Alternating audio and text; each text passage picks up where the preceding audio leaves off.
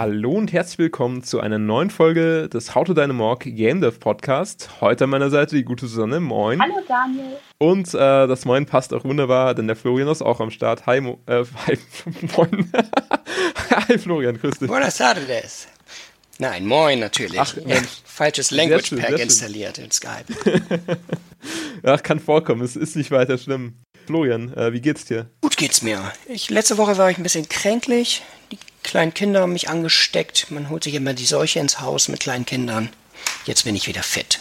Das freut mich zu hören. Susanne hat auch ein bisschen gekratzt in der Stimme ne, in letzter Zeit, aber die ist, glaube ich, jetzt auch eine, äh, gut erholt, äh, quasi zurück im Podcast. Oder verspreche ich jetzt da falsche Sachen? Nein, nein, keine Sorge. Du musst nicht, so, du musst nicht mehr so viele Huster rausschneiden wie vor zwei Wochen. Das war, das war jetzt keine Anspielung darauf, aber okay. Nehme ich, nehme ich gerne auch mit auf jeden Fall. Äh, ja, Leute, ähm, was haben wir heute als Thema irgendwie vorbereitet? Wir sind ja immer noch mitten in der Entwicklung von Episode 2 drin, unseres 2D-Adventure-Games. Wir haben auch immer mal wieder neue Zuhörer, sehe ich, und äh, von daher müssen wir uns wahrscheinlich immer erwähnen, was wir überhaupt da machen. Also wir entwickeln ein 2D-Adventure-Game, so ein bisschen auch mit Pixel-Art-Look und äh, dem Charme äh, ja, der frühen äh, Adventure-Games vielleicht, aber mit einem neuen Kniff, weil letztendlich ist es ja kein Point-and-Click-Adventure oder so. Und das müssen natürlich irgendwie auch vermarktet werden. Also irgendwie müssen die Spieler draußen erfahren, dass wir ja dann irgendwann mal Episode 2 releasen und eben das Spiel vielleicht interessant für sie sein könnte. Und deswegen ist es vielleicht ganz sinnvoll, schon im Vorfeld einfach so eine kleine Marketingkampagne mal so durchzudenken. Deswegen würde ich euch einfach einladen, mit mir jetzt ein Brainstorming zu betreiben. Wer ist denn überhaupt unsere Zielgruppe? Auf welchen Kanälen ist die aktiv? Und, und, und und wie können wir das am besten vermarkten, unser Spiel. Vielleicht habt ihr irgendwie auch erstmal so am Anfang vielleicht nochmal so eine Idee davon, was macht denn für euch Marketing aus oder was glaubt ihr denn, was jetzt für uns auch mit Marketing-Hinblick auch relevant werden könnte? Ja, ich denke, was ganz entscheidend wichtig ist, ist vor allem Präsenz, also präsent zu sein in Social Media, im Web, auf möglichst vielen verschiedenen Kanälen, damit möglichst viele Menschen die Möglichkeit haben, einen kennenzulernen, beziehungsweise was über unser Projekt zu lesen. Ja, damit wir dann auch die richtigen Leute sozusagen finden, die es wirklich interessiert. Ja, also da bin ich bei dir. Äh, ich glaube, das große Ding ist halt immer nur beim Marketing, dass du natürlich immer, gerade wenn du so ein kleines Team bist und eigentlich kaum Budget hast oder eigentlich kein Budget, so ungefähr, dass du natürlich immer extrem auch mit deinen Ressourcen haushalten musst. Also das ist natürlich auf der einen Seite cool, wenn du auf möglichst allen vielen Plattformen unterwegs bist. Aber du musst natürlich immer schauen, wo kann ich quasi meine Kraft äh, am besten einsetzen, damit sie auch möglichst viel rausholt, ne, am meisten bringt oder so. Völlig klar. Ja, ich glaube, als großer Konzern, da hast du natürlich nicht so die, da fragst du dich natürlich auch so ein bisschen, was ist jetzt am effektivsten? Soll ich jetzt besser auf Facebook gehen oder auf Twitter oder vielleicht beides machen oder so? Aber uns ist natürlich schon auch immer die Frage, was bringt uns da wirklich voran? Weil ja, das, das Budget, quasi auch das Zeitbudget ist natürlich begrenzt und deswegen ist es natürlich ganz sinnvoll, einfach zu schauen, wie können wir uns so eine Strategie zurechtlegen, damit es einfach auch wirklich so gut funktioniert. Genau, da fangen wir doch einfach mal mit dem ersten Teil an. Das ist so ein bisschen, welchen Kunden wollen wir mit Episode 2 ansprechen? Also vielleicht mal so eine kurze Vorrede. Episode 1 war ja durchaus schon so ein bisschen klamaukig.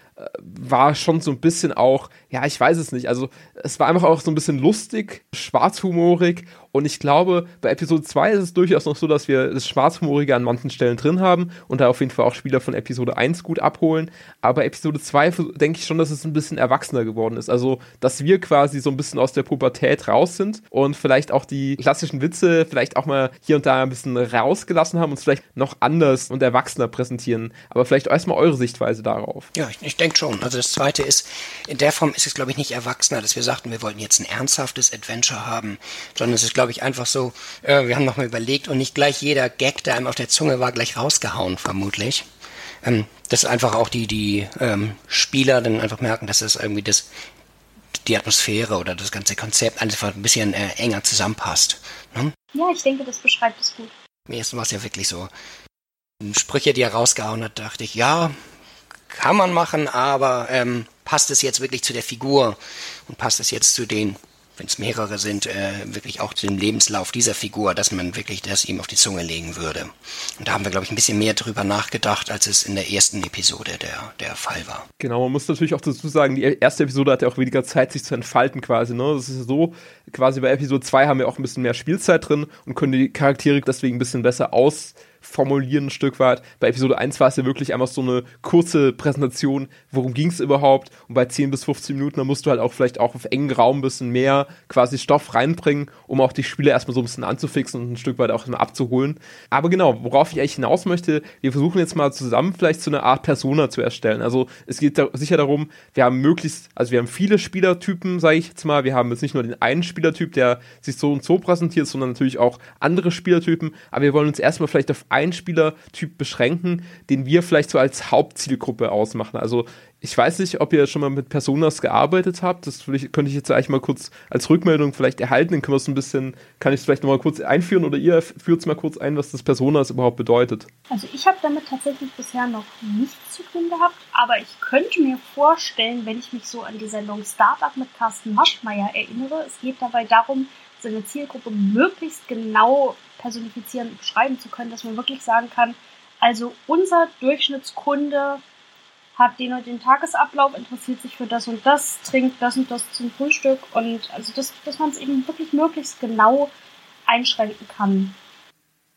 Genau, das trifft es perfekt. Also zum Beispiel wirklich so auch als Beispiel irgendwie schaut immer sonntags irgendwie Tatort oder so. Das wäre zum Beispiel auch ein typisches Persona-Merkmal, dass man das sagt irgendwie zu seiner Zielgruppe oder so. Oder liest die und die Zeitschriften, weil wenn man das natürlich eben weiß und zum Beispiel als großes Unternehmen wäre es natürlich sehr relevant, dass man vielleicht dann irgendwie vor den Tagesthemen, die ja irgendwie immer vor dem Tatort kommen, oder halt eben eine, eine Werbung schaltet auf der ARD, damit man quasi genau die Zielgruppe irgendwie abholt. Ne? Das wäre zum Beispiel vielleicht ein, ein lustiger äh, Twist, dass man das irgendwie so kombiniert und natürlich dann auch wieder den Kanal, wo man die Zielgruppe adressieren möchte, dass man den entsprechend auch darauf ähm, ausrichtet, wie seine Persona, wo die unterwegs ist, auf welchen Kanälen. Genau, aber insofern ist es für uns natürlich auch relevant bei der Auswahl, auf welchen Kanälen publizieren wir denn. Genau, also lasst uns doch mal loslegen, ganz äh, munter, vergnügt, äh, wer so der, die typische Persona ist. Also ich würde es einfach mal vorschlagen, ich erzähle mal, was ich mir gedacht habe und wir formen dann mal so ein bisschen was draus und meine Gedanken sind einfach sehr plump entstanden. Ich habe mir auch mal so ein paar Skizzen überlegt, äh, wie könnte die Persona denn ausschauen. Und das ist jetzt wirklich nicht ein Stein gemeißelt, deswegen lasst uns das gerne ein bisschen modifizieren. Genau, also was habe ich mir vorgestellt? Ich habe mir gedacht, vor allem auch Retro-Fans könnten angesprochen äh, werden. Also sprich die Leute, die früher auch schon so Monkey Island gern gespielt haben, aber jetzt vielleicht in der heutigen Zeit dann jetzt auch vielleicht 35 plus sind oder sowas, äh, vielleicht auch schon Familie haben, Familienväter, Familienmütter, äh, wollte ich schon sagen, ja, Familienmütter kann man auch sagen, oder? Ich glaube schon. Und vielleicht jetzt auch so Spielzeitschriften für Erwachsene lesen. Da fällt mir zum Beispiel jetzt gerade hier äh, zum Beispiel Gamers Global ein, wo wir ja auch mit der ersten Episode ganz gut gefeatured wurden, gecovert worden, weil da, das heißt ja auch schon das Spielemagazin für Erwachsene und da ist die, die Zielgruppe auf jeden Fall relativ alt vergleichsweise. Also das sind, das sind nicht die jungen Hüpfer, die irgendwie äh, Fortnite zocken, sondern halt eher wirklich die Spieler so um die 35, die schon mit beiden Beinen im Leben stehen und wahrscheinlich auch eher so äh, 4000 Euro irgendwie äh, brutto verdienen oder so, schätze ich jetzt mal. Ne? Das ist einfach nur so mal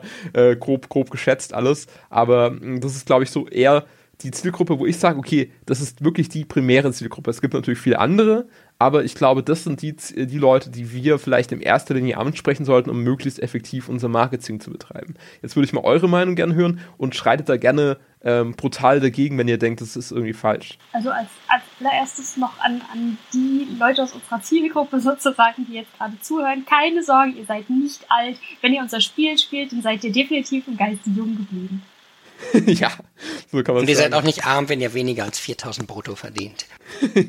also, unser Spiel wird auch nicht so viel teuer sein, von daher es sollte auch mit kleinen genau. Geldbeutel finanzierbar sein, ja. Richtig, ich glaube, es sind die um die, ähm, ja, die 30-Jährigen, 35 plus, hattest du sie ja genannt, die Gruppe. Die sind die Retro-Fans vermutlich, also gerade durch äh, Adventure, was natürlich ein altes Genre ist und ähm, die Pixelgrafik obendrauf sind natürlich dann eben wirklich zwei Elemente, die, die vermutlich eher die, die Älteren ansprechen durch diesen Retro-Charme, den das hat.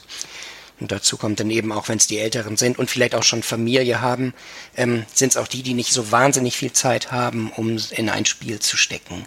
Das heißt, man muss die dann auch wirklich mit, mit Geschichten dann auch abholen, dass man sagt, wir haben eine Geschichte zu erzählen und legen weniger Wert jetzt auf die Rätselkniffligkeit, wie sie es bei den LucasArts Spielen hatten oder Pixel Hunting oder sowas.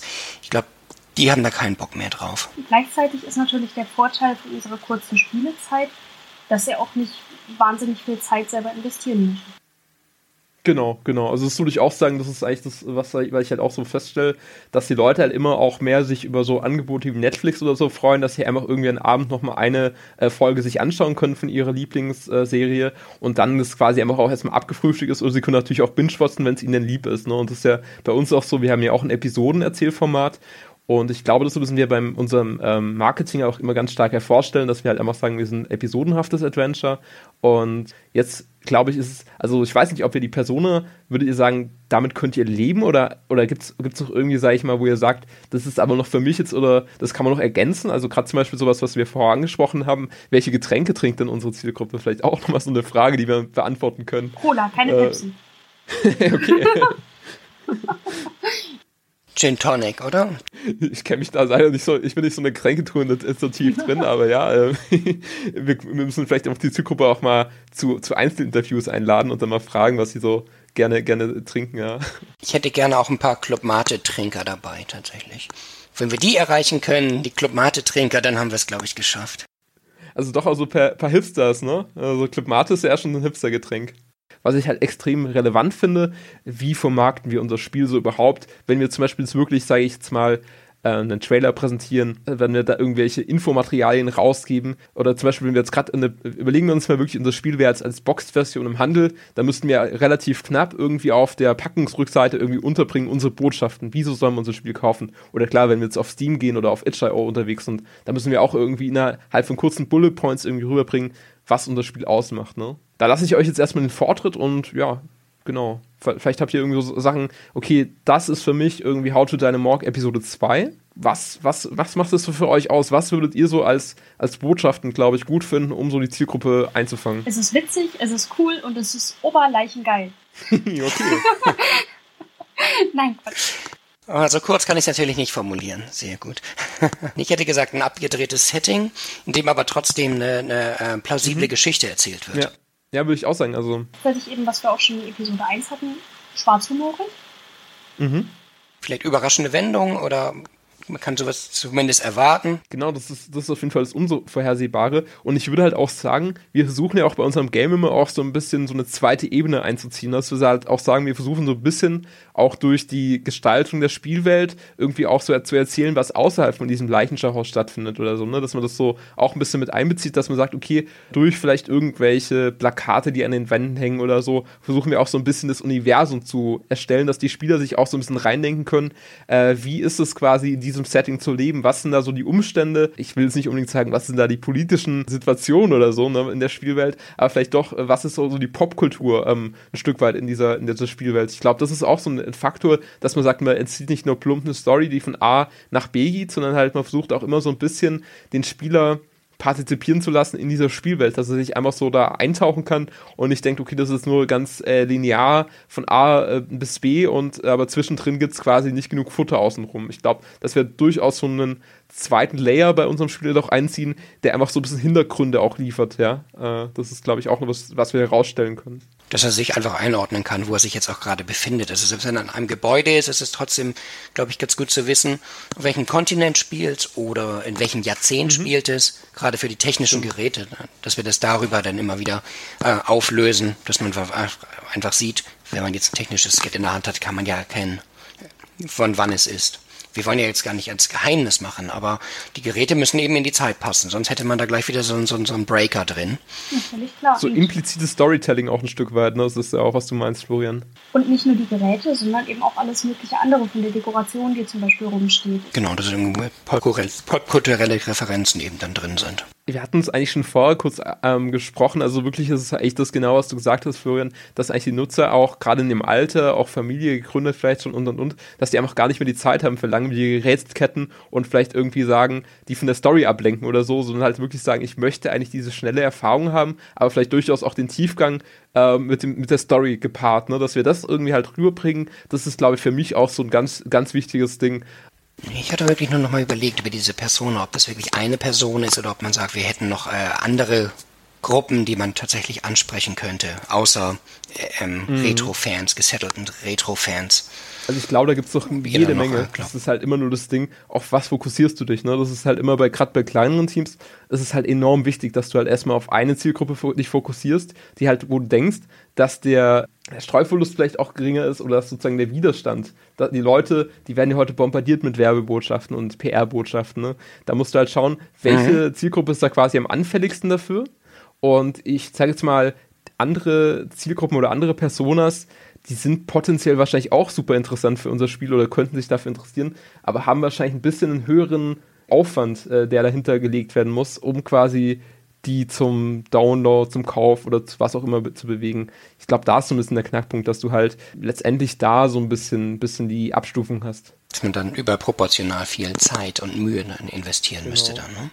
Wenn man schon sonst ein dankbares Publikum im anderen, in der Alters, in einer anderen Oder Altersstruktur was ich mir vorstellen könnte, ist, dass andere auch mögliche Zielgruppen auch eher sozusagen ein bisschen Randgruppe sozusagen sind. Also zum Beispiel, was ich mir noch gut vorstellen könnte, wären eben, weiß ich, noch ein paar Jugendliche, also wirklich jetzt Jugendliche, die sozusagen dieses Pixel-Zeitalter in den Anfängen der Computerspiele gar nicht selber miterlebt haben mhm. und die das jetzt erst als neu wieder entdecken und wahrnehmen.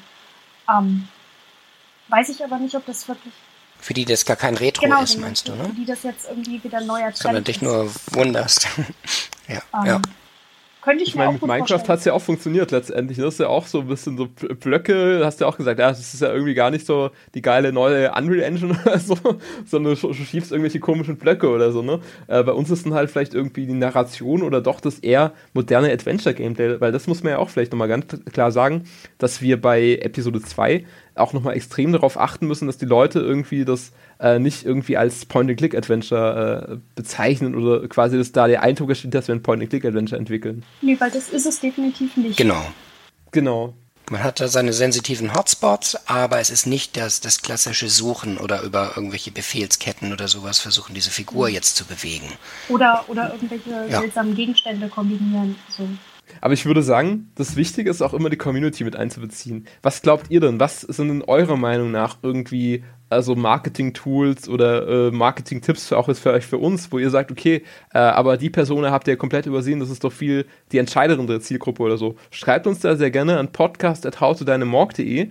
Das ist die Adresse, der kommt direkt in Podcast quasi als Erwähnung rein. Oder schaut gerne bei uns im Discord vorbei, würde uns auch sehr freuen.